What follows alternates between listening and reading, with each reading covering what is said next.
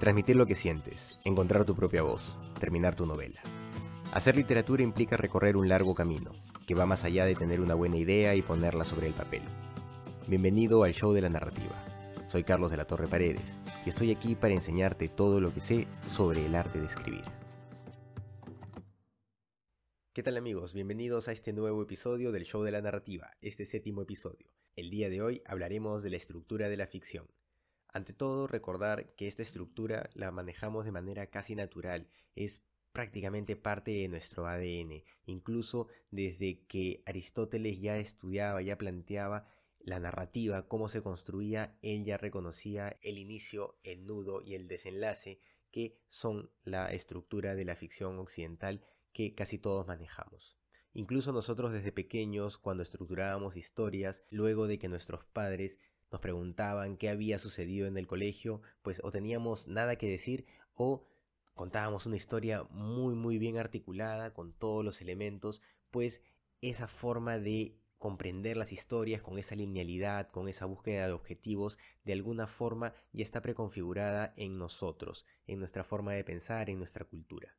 Todos sabemos que la estructura de la ficción es inicio, nudo y desenlace. Sin embargo, hay que comprender bien estas partes para poder realmente estructurar una historia de forma adecuada.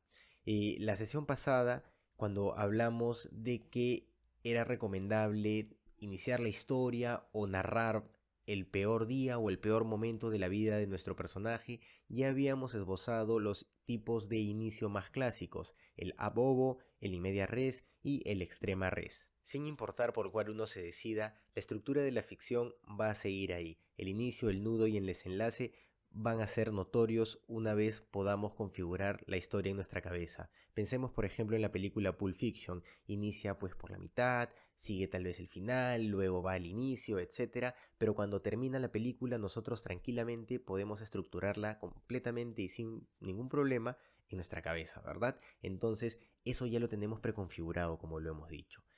Pero, a ver, entendámoslo bien. Todo va a funcionar en base al objetivo. Eso es algo que tiene que quedar muy claro. Toda la historia va a funcionar a partir del objetivo, de la búsqueda del personaje que va a ser lo que va a empujar la atención. Para eso reconozcamos los elementos de la ficción y pues detallémoslo un poco. El inicio, ¿qué tiene que tener el inicio de una historia?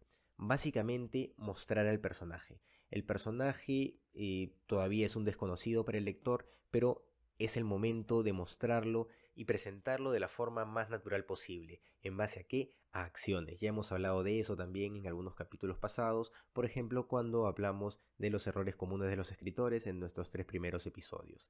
ahí mencionamos pues el tema de, recurrir a acciones en base pues a los sentidos, etc. Ya pueden revisarlo posteriormente. Entonces, tenemos que mostrar a nuestro personaje en acción. Lo siguiente es contextualizar, mostrar dónde estamos. Es importante que el lector pueda comprender qué está sucediendo alrededor, en qué momento se encuentran, qué tipo de reglas tiene el mundo que está planteando el escritor. Eso es importante para que el lector acepte pues el pacto eh, de verosimilitud que se va a crear y podamos avanzar sin inconveniente en la progresión de la historia. Otro elemento que tiene que tener el inicio es el inicio, efectivamente, valga la redundancia, de la búsqueda. ¿Qué implica esto? Que el personaje por alguna razón va a salir de su normalidad. El personaje ha estado en un llano, ha estado tranquilo, todos los días ha hecho lo mismo, no ha tenido ningún problema, ha estado en una rutina. Sin embargo, pasa algo algo que lo empuja a cambiar su vida por alguna razón, que lo empuja a emprender una búsqueda y enfrentarse a todos los problemas que aparezcan con tal de lograr su objetivo, que puede ser, como ya lo habíamos comentado también en el episodio de los objetivos, el episodio 5, eh, eh, objetivo y personaje, eh, que no importa realmente el tamaño de este objetivo, puede ser algo muy grande, algo muy pequeño respecto pues de nuestra propia óptica, sin embargo lo que importa es que el personaje lo quiera con bastante intensidad, que realmente quiera lograrlo, puede ser desde querer comprarse un carro, querer casarse, hasta querer conquistar un planeta, ¿no? No hay mayor diferencia respecto al tipo de objetivo que se busque, lo que importa es la intensidad. Entonces, ¿qué tiene que quedar claro en el inicio? Personaje presentado, contexto e inicio de la búsqueda que ya perfila pues hacia dónde va a avanzar la historia, ¿no? Recordemos también que este objetivo, como ya lo mencionamos en ese capítulo pasado, está relacionado directamente al personaje. ¿Cómo termina el inicio? Podría entenderse que se da el primer punto de giro determinante en la historia, el momento en donde todo se va a desencadenar y va a empezar pues la búsqueda frenética por lograr ese objetivo. Eh, puede ser entendido de esa forma, la verdad es que dependiendo cómo ustedes inicien la historia, eh, se va a estructurar esto, ¿no? La, idea, la, estructura en general va a estar, pero la verdad es que la estructura es maleable y justamente para eso la estudiamos, para poder destruirla, partirla en pedacitos, hacer lo que nos dé la gana con ella, incluso ir contra ella cuando nos parezca necesario. Pero es importante comprender cómo la estructuramos normalmente, ¿no? Para poder justamente construir nuestras historias y comprender mejor también qué necesitan los lectores para mm, entendernos. Una vez terminado el inicio, lo siguiente es el desarrollo, este momento en donde la tensión va a ir escalando progresivamente más y más y más y más hasta llevarnos al final, del que ya voy a hablar ahora. ¿Cuál es la idea en esto? Que el personaje cada vez tenga una circunstancia más complicada para lograr su objetivo. Obviamente, el primer intento por lograr su objetivo va a ser el más sencillo, Imaginemos, por ejemplo, que tenemos un personaje que ha sido mordido por una serpiente venenosa y tiene que salvar su vida, ¿no? Eh, lo más probable es que si está cerca de su casa, iría a su botiquín y vería qué medicinas tiene, pero al toparse con que no tiene la medicina adecuada, tal vez iría a buscar a su vecino, pero luego al encontrarse que el vecino no está, que no tiene pues eh, forma de, conseguir ayuda, asumamos pues que si ha sido mordido por una serpiente, está en una casa de campo, tal vez los vecinos están lejos, ¿no? Entonces el vecino más cercano no tiene cómo ayudarlo, no está simplemente. ¿Qué haría el personaje? Tal vez intentaría ya llegar por su propia cuenta a un hospital. En este proceso también se le podría complicar la cosa, no sube a su auto, pero se marea, termina pues estrellando el auto, etcétera, ¿no? Hasta que termina siendo rescatado y la historia termina o termina muriendo, no sé tantas cosas, pero esta búsqueda, esta progresión es algo que nosotros tenemos que perseguir de todas maneras. Y tiene que ser cada vez más complicado, ¿no? Empezar por lo más sencillo y obviamente terminar por lo más difícil, apuntando hacia el final. ¿Cuándo inicia el final? Cuando ya se da el segundo punto de giro o el último punto de giro, no pueden haber más en la historia definitivamente, pero es en ese punto de giro en el que sabemos que ya no hay vuelta atrás, que el momento cúspide ha llegado, que la tensión narrativa que se ha ido construyendo a lo largo de todo el desarrollo, porque pues para eso sirve el desarrollo, para construir la tensión una tras otra con estas dificultades que le vamos poniendo, llegue a su máxima expresión y esté a punto, a punto, a punto de reventar. Ese momento en el que está a punto de reventar se le llama crisis, es la crisis de la narración, en donde la búsqueda del objetivo está a punto de lograrse o de perderse y pues el personaje entra en una crisis, el mundo, la circunstancia, la tensión entra en una crisis.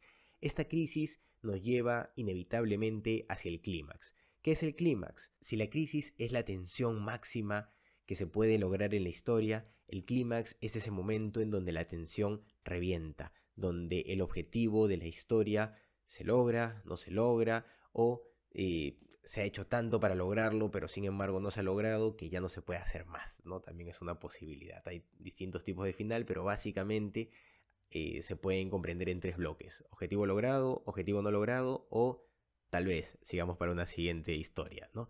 Eso es más o menos lo que nos genera el clímax. Es la respuesta a esa búsqueda que ha tenido el personaje a lo largo de toda la historia. ¿Y qué viene luego? Pues vienen las consecuencias, ¿no? Luego de que esta tensión explota, que se resuelven los objetivos o no se resuelven o etcétera, eh, vienen consecuencias para la vida del personaje, para el mundo, para el lugar en el que se encuentra y todo esto termina configurando pues la historia, ¿no? Y como ven, se estructura sin ningún problema. El inicio donde se muestra el personaje, el contexto, el, inicio de su propia búsqueda, ¿no? De cuál es el, problema que lo saca de su normalidad, avanza en una tensión desenfrenada durante el desarrollo hasta llegar a un momento de crisis, esa crisis revienta, genera el clímax y ese clímax va a generar consecuencias en el mundo ficcional que hemos creado y debemos considerar que estas consecuencias pueden ser implícitas o explícitas.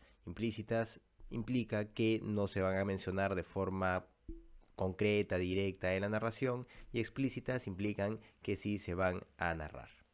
Muy bien amigos, aprovecho para comentarles que este martes 18 de octubre a las 7 de la noche estaré presentando mi libro En el AMPA, mi última novela, en la Feria Augusto Tamayo que se desarrolla en la Plaza Tupac Amaru de Magdalena del Mar.